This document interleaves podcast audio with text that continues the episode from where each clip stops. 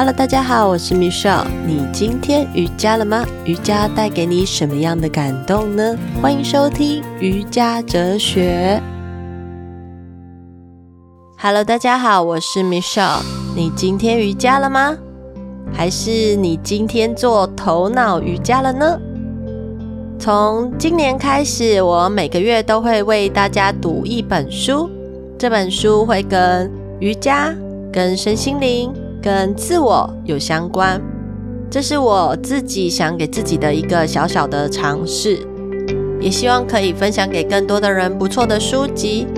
我也会放上一些我的心得感想，还有书中我觉得不错的重点，我会把它摘要出来分享给大家做平常的应用，让更多的人拥有觉察自己的力量还有方向。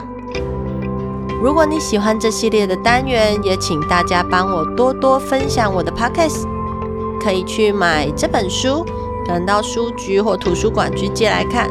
让我们一起把知识分享出去，你也同时种下知识种子哦。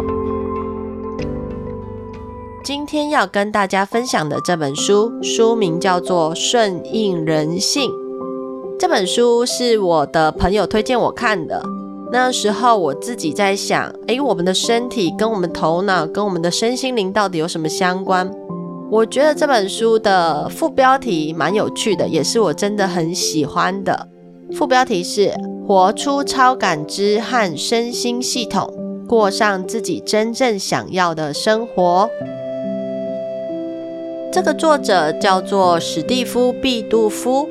他是一名亲子关系作家，也是一个家庭咨商师。那目前，嗯，这个翻译呢，他是一个旅居在南非的斜杠青年。他边做背包客旅行，也边探索自我身心灵。他的名字蛮有趣的，叫心意。好，开始谈论今天这本书之前，我先摘录一句作者询问大家的问题。你觉得自己需要什么条件才会感到快乐呢？如果可以的话，请你用一句话来回答，也就是说，我只有什么什么什么时候才会感觉到真正的快乐？听众朋友有想过这句话的内容吗？你觉得自己需要什么条件才会感到快乐呢？不管你的内容是不是真的跟书上所写的，他说啊，大部分的人依据生命的人生阶段给出来的答案，比较常见的都会看到，就是找到一个最棒的伴侣结婚啊，找到一个体面又多金的工作啊，或者是哦，让自己可以环游世界啊，或者是我自己拥有非常非常多的财富啊。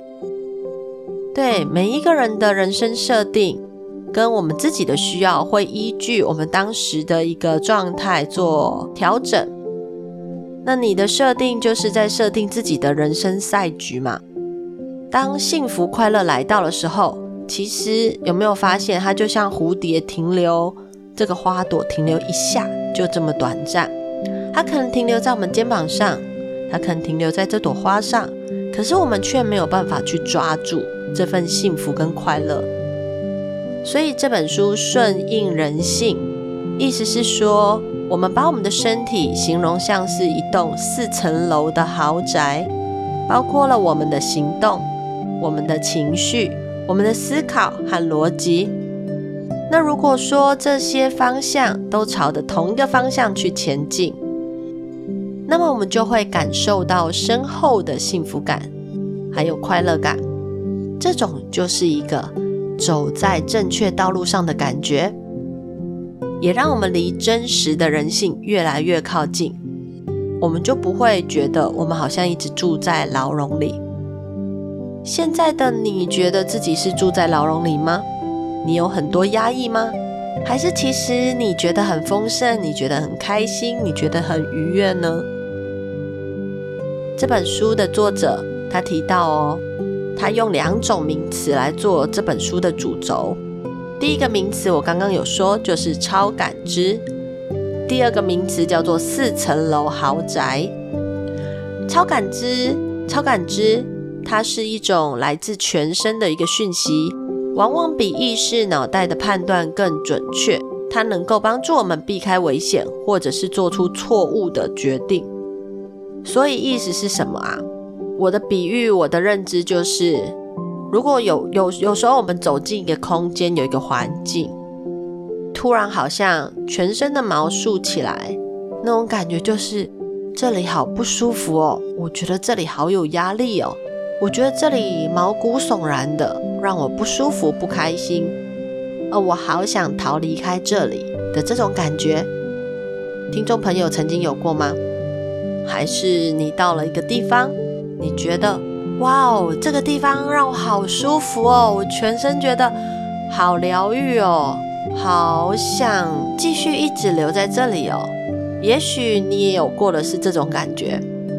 诶，我们明明就可能对这个环境是非常陌生的，可能你是第一次来到这个空间、这个环境。或是接触到这个人，但是为什么会有这种感觉呢？它就是一种超感知，来自全身的一个讯息。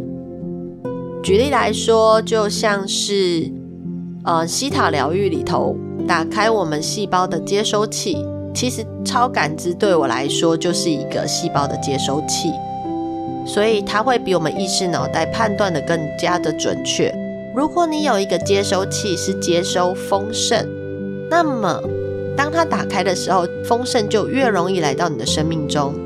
那有些人可能想要接受更多的粉红泡泡，诶，那我们是不是就应该打开我们对于伴侣、对于关系、对于爱情的接收器呢？大家不妨去思考一下。好，第二个是四层楼的豪宅，四层楼的豪宅里面住着身体，住着情绪。住着大脑，还有灵性。如果我们知道这四层楼，诶，这作者就讲哦，我们就可以不用像多头马车一样，好像受到不同的声音去做拉扯，在生活中挣扎。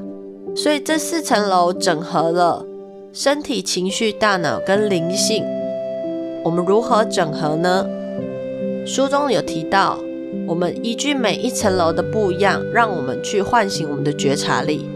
好，在一楼呢，一楼就是决定了我们是谁的那个根基，是那个能动作而且具有感官的哺乳动物的身体，而这个身体它会需要动作，包括了吃饭、睡觉、跳舞、玩耍、阅读，还有好多好多哦。那我们就要从身体开始去觉察，了解我们到底是谁嘛。好，那二楼呢，就是从我们这个身体冒出来。拥有自己情绪的楼层，这个充满情绪、充满感情的心，从我们身体蹦出来的有悲伤、有愤怒、有喜悦，还有恐惧。我们身上所有的情绪，就是由这四种四大情绪构成的：悲伤、愤怒、恐惧跟喜悦，这是主要的情绪，所以才会衍生出来其他的，包括了嫉妒，包括了怨恨。包括了怀疑，这些都是衍生出来的一个组合。所以作者啊，在书中提到了一个很有趣的一段话，我蛮喜欢的。他说：“我们不该迷失在自己的情绪中，或者是被牵着走。耍脾气是婴幼儿才会做的行为，我们应该用更好的方式来处理。但没有脆弱，就没有美好的事情发生。所以，没错。”我觉得生而为人有情绪真的是没有问题，有问题的地方在于我们有没有好好去管理好我们的情绪。当情绪失控的时候，它就会掌管我们身体跟头脑了。所以二楼这边讲很多如何去接受情绪，而情绪又是带给我们什么样的礼物？我们是不是可以在情绪来的当下去辨认它，去把它辨识出来？然后接着承接它。当我们承接了我们的情绪，我们就已经舒缓了这个情绪产生出来的一个状态。接着就是三楼，三楼就是在身体跟情绪的上面，它拥有思考的头脑，所以三楼来说的就是一个头部。我们来说前额叶好了，个我们头脑里头的有执行脑跟分析脑的部分。当前额叶这个理性的一个分辨，我们是如何要去过生活的一个状态，就是它执行跟分析嘛。如果我们可以有效的去利用我们的前额叶，安定我们的前额叶，不会受到压力而封闭了前额叶的发展，那么我们就更容易去理解我们这个头脑应该要如何去运作。然后四楼，它是在说我们与万物连结的所在，也就是我们灵性的家。它其实这里我们讲灵性啊，是跟信仰是无关的。其实就像瑜伽好了，瑜伽很多时候我们会说“嗡”这个声音，“嗡”的声音，或者是泛唱，有些人会觉得它好像是某一种信仰。没有，其实这些都跟信仰无关。是一种全然自在、全然安全，与这所有万有的一切事物合一的一种感受。简单来说，它就是一个神性、一个灵性，也就是我们所相信的这件事。不管是一楼、二楼、三楼、四楼，好了，我们所要做到的事情，在书中，呃，作者也有提到，最重要的就是觉察。保持呼吸，然后继续过我们的生活。而我们的身体会在不舒服或者是任何有碰撞的时候，我们的身心系统会自然去找到一种疗愈的方法。所以，我们应该如何知道我们有没有好好的住在这四层楼的豪宅里呢？所以，作者很有趣的是，啊，每一个单元后面，每一层楼后面，他都会放几个练习的方法。这些练习的方法，就是在帮助大家唤醒更多觉察感受，包含感官的跟非感官的。书中呢，作者有写，现阶段当今的心理学家大多是在研究幸福快乐。那么研究人员他也已经确认到一件事情，也就是幸不幸福这件事情跟环境是没有关系的，主要是跟我们自己的性格跟特征有关。它都跟我们心理因素有关。我曾听过一个故事，一个有钱人家，他每天汲汲营营的在赚钱，但是他对于所有生活、所有的大小事都在抱怨。你觉得他幸福吗？每一个人幸不幸福，就像那个研究报告所讲的，跟环境无关，是跟你的性格特征有关。这是一种心智的习惯。所以啊，其实也跟我自己学习瑜伽的目标是一样的，是一致的。我希望自己的情绪可以安定平静，而且很快乐、很开心、很愉悦的过每一天。我也希望说，可以嗯带给我的学生或我认识的周遭朋友们有同样的感觉。这是我自己给自己的期许。好，我分享一个我前不久上的一个线上课，讲师是一个仁波切，他的名字叫永给明就仁波切，他被报章杂志比喻为是全世界最快乐的人，也有出一本书，大家可以去各大书店找。他在呃里面有被就是美国威斯康星大学对他的大脑还有他的行为科学去做了一个断层研究。他测出来了是冥想静心这个禅定的这个方式是可以对大脑神经元产生影响的，所以冥想这件事情可以对于深层的身心平静是很有帮助的，尤其是在禅定后的心，对于面对生活苦难或是绝望上，它就会给予一个很享受快乐方向的一个指引。所以每一次我的瑜伽课前，我都会带领大家去做一个冥想。我也是希望透过这样的冥想，透过这样的静心，可以帮助到更多的朋友、更多的人。简单来说，这一本书顺应人性，它最后重点到底是要说什么呢？我自己觉得是，我真正想要的是什么？我真正需要的是什么？各位听众朋友也可以去想一想，你真正想要的是什么呢？你真正需要的是什么呢？